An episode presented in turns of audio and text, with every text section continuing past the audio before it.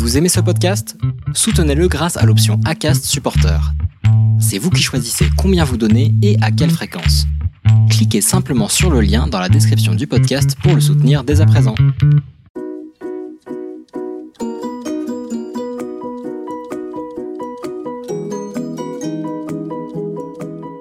Bonjour et bienvenue dans ce quatrième épisode Focus de Purpose Info, l'autre rendez-vous de la raison d'être.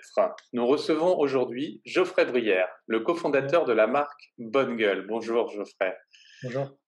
Bonne Gueule est à la fois un site de conseil en mode masculine, le premier en France avec 5 millions de lecteurs chaque année, 250 000 abonnés à la newsletter et une marque de vêtements. Bonne Gueule emploie aujourd'hui près de 50 personnes. Bonne Gueule n'a pas, à notre connaissance, formalisé de raison d'être encore, mais toute la on en saura plus dans quelques instants, mais toute la construction de la marque s'est basée sur le partage de valeurs fortes avec sa communauté depuis les origines en 2007.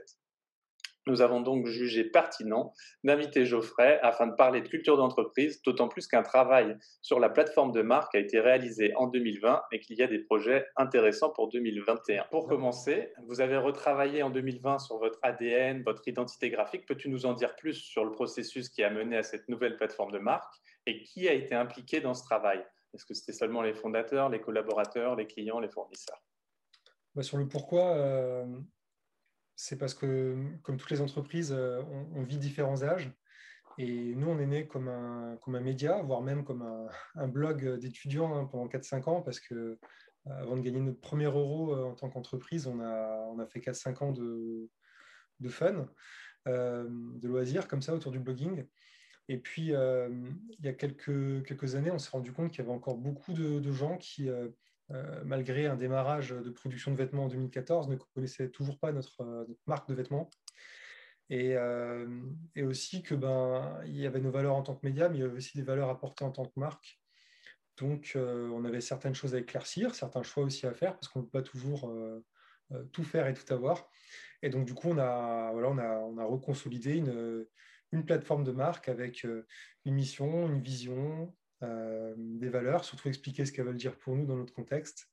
Et puis, euh, dans la foulée de ça, ben, comment est-ce qu'on on traduit ça sur des éléments graphiques? Donc, euh, derrière, il y a aussi un travail en cours de, enfin, qui est finalisé, mais qui n'est pas encore déployé, de, de refondre du logo, de refondre des couleurs, de refondre des sites, etc. Ok, merci. Et donc précisément sur qui a été impliqué sur l'exercice? Le, sur bah, C'est un, un, travail qui est vraiment très très collaboratif on a travaillé euh, d'abord avec une consultante euh, qui s'appelle Priscille euh, qui est, spécialiste de ces sujets.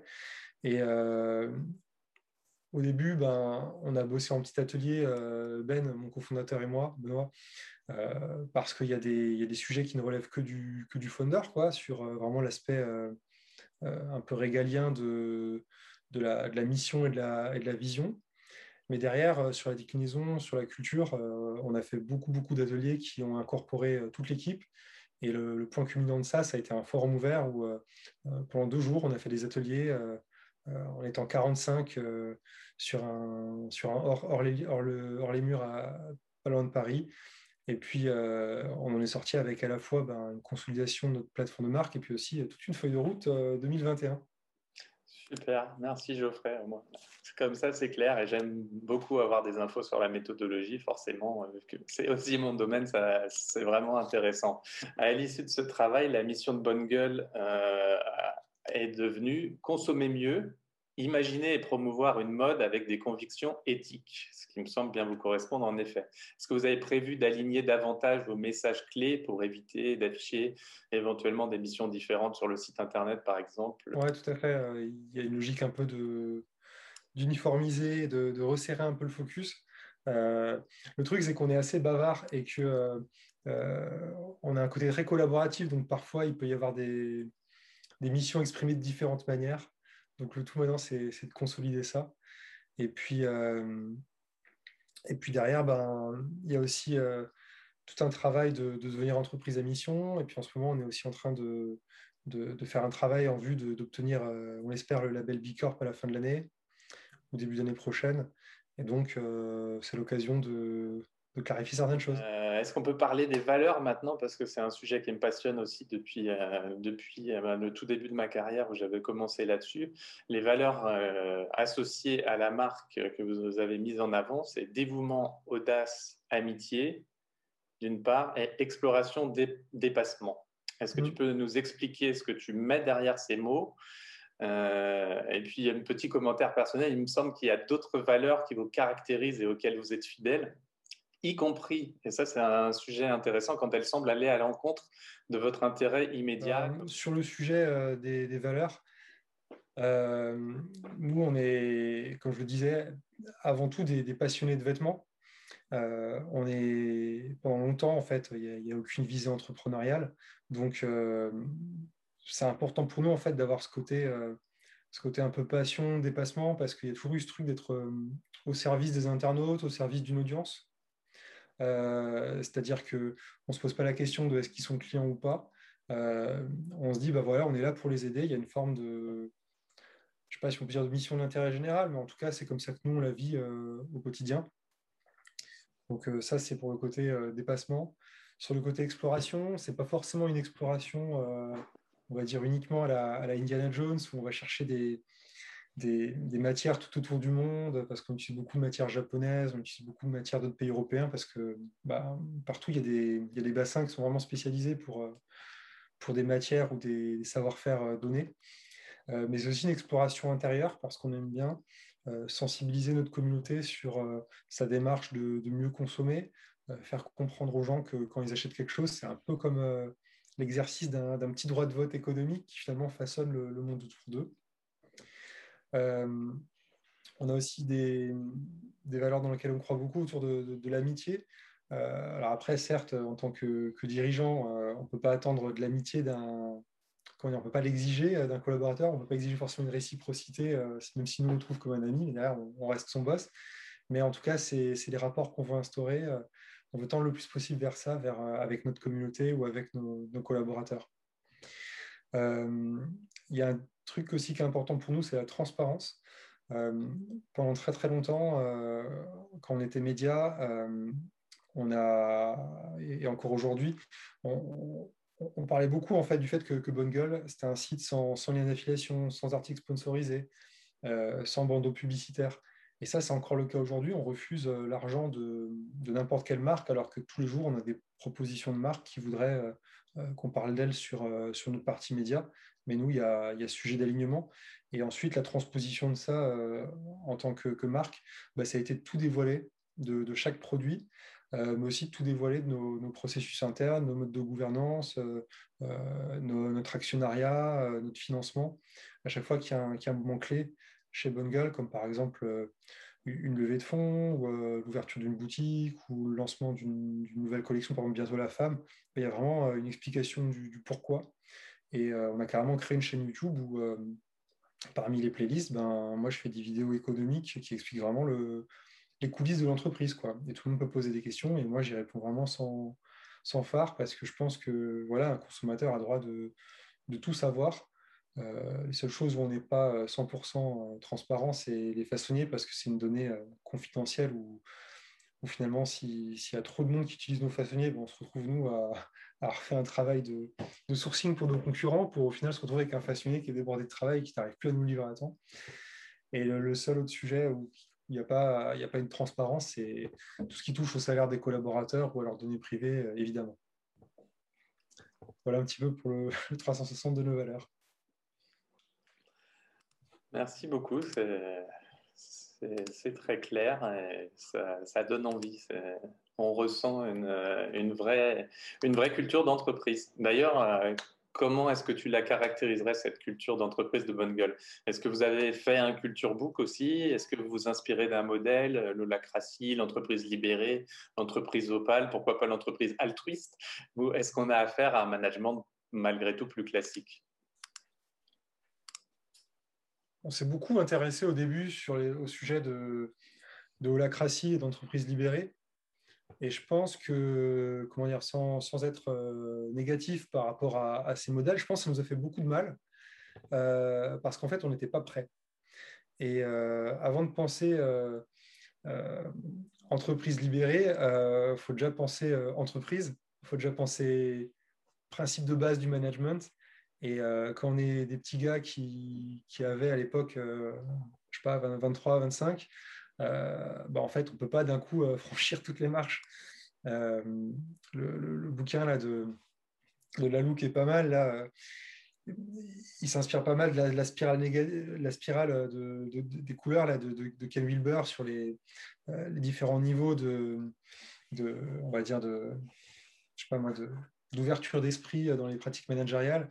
Et, euh, en fait, on ne peut pas directement passer au, stade opale, ou je ne sais plus comment il l'appelle, TIL euh, en anglais. opale. Ouais, donc nous, en fait, au début, on a tout de suite instauré une culture qui était beaucoup trop ouverte alors qu'on avait des collaborateurs qui étaient des, juniors et que nous aussi on était des juniors en management. Et finalement, ben, on crée plus une sorte de, de, grand, de grand bordel qui ensuite nous rattrape que de boîtes euh, très libres. Parce que la liberté, ça vient aussi avec la responsabilité. Et l'entreprise libérée, du coup, ça vient avec beaucoup de process, ça vient avec une structure de gouvernance très claire. Ce n'est pas une, suppression, en fait, euh, euh, de tous les contrats de responsabilité ou de tous les, systèmes hiérarchiques. Euh, donc, aujourd'hui, ce qu'on essaie de faire, c'est notre chemin à nous, de continuer à s'améliorer sur voilà, le one-on-one du management. C'est déjà une aventure sans fin, tout en derrière apportant des des cadres assez libérés euh, quand, quand c'est possible, quand le socle il est, il est, bien là. Par exemple, ce forum ouvert qu'on a, qu'on a, qu'on a mis en place pendant deux jours, où les collaborateurs pouvaient lancer les thématiques qu'ils voulaient, euh, les travailler par petits groupes, nous faire une restitution ensuite euh, deux mois après par, par groupe. Bah voilà, il y a eu beaucoup de liberté de parole, une liberté de parole même totale. Il y a eu beaucoup de, de, choses où on a écouté les collaborateurs et on a pris euh, leurs attentes et on les a mis écrits dans notre roadmap, mais ça, a été possible parce que derrière, ben, ben, il y a eu un cadre. Je te remercie beaucoup pour ce témoignage très ouvert. Euh, effectivement, je crois que tu as tout dit. Ça vient pas tout seul, ce genre de modèle. Sinon, on peut s'y brûler les ailes assez facilement. Euh, après tout, le, le rôle, l'inspiration principale qui arrive derrière tout ça, c'est d'essayer de créer de la confiance avec ses collaborateurs, avec la transparence, avec tout ce que vous cherchez à monter. Je suis sûr que vous arriverez petit à petit à continuer à interagir et à, bâtir euh, quelque chose euh, qui inspire, comme c'est le cas, comme c'est déjà le cas. Mmh. je ne sais pas euh, si forcément l'entreprise libérée, c'est c'est absolument un modèle à atteindre. je dirais que c'est un modèle. Est-ce que c'est le meilleur? À mon avis, ça dépend vraiment de, de chaque organisation. moi, j'ai le sentiment que des modèles, il y en a plein, et que finalement, ben, parfois, quand on essaye trop de pousser vers, le, vers la libération euh, de, de, de, tous les aspects managériaux, on peut aussi se retrouver avec des collaborateurs euh, déboussolés. Et du coup, peut-être qu'il faut s'arrêter parfois au, au stade d'avant. Ça dépend. Et puis, dans une entreprise, il peut aussi y avoir des différents pôles qui eux-mêmes ont différentes cultures de, travail. Nous, aujourd'hui, on n'a on pas forcément les mêmes cultures. Euh, dans un pôle e-commerce qui a un côté assez euh, tac, tac, tac, parce qu'on euh, ne peut pas se permettre de, faire des erreurs à moins de configuration des outils, versus euh, un pôle branding où c'est quelque chose de, beaucoup plus dans le brainstorming, versus la culture des, gens en boutique qui, eux, vivent plus leur activité au, quotidien et du coup, ils sont plus dans le présent, ils sont plus dans l'énergie et moins dans le côté très conceptualisation, proactivité. Quoi. Hum, je peux, euh, je peux qu'imaginer. Et après, voilà, chacun, à chacun de trouver son modèle. Mais ce qu'il faut, c'est essayer d'être authentique, essayer de respecter les spécificités des gens. Et euh, voilà, moi, je reviens toujours à la confiance. Euh, je pense que c'est quelque chose qui est très fragile à l'heure actuelle. On vit dans une crise de confiance des collaborateurs par rapport à leur entreprise, dans beaucoup de grandes entreprises notamment, des clients par rapport aux produits, par rapport à, tout ça, donc, et des citoyens vis-à-vis de la démocratie. Donc, euh, reconstruire cette confiance, ben, ça passe mmh. par l'authenticité. et du pour la bâtir, une seconde pour la détruire. Exactement. Donc encore une fois, merci beaucoup Geoffrey. Euh, n'hésitez pas à visiter le site de Bonne Gueule pour en savoir plus sur leurs engagements et pour trouver des conseils utiles si, comme moi, vous êtes un homme pas toujours à l'aise avec la mode. Et merci aux spectateurs toujours plus nombreux de l'émission. Je vous donne rendez-vous le 5 mai à 15h pour le huitième épisode de Purpose Info avec Sophie de Menton et Bernard Guénier. D'ici là, abonnez-vous au podcast, à la chaîne YouTube et continuez à en parler autour de vous. Merci.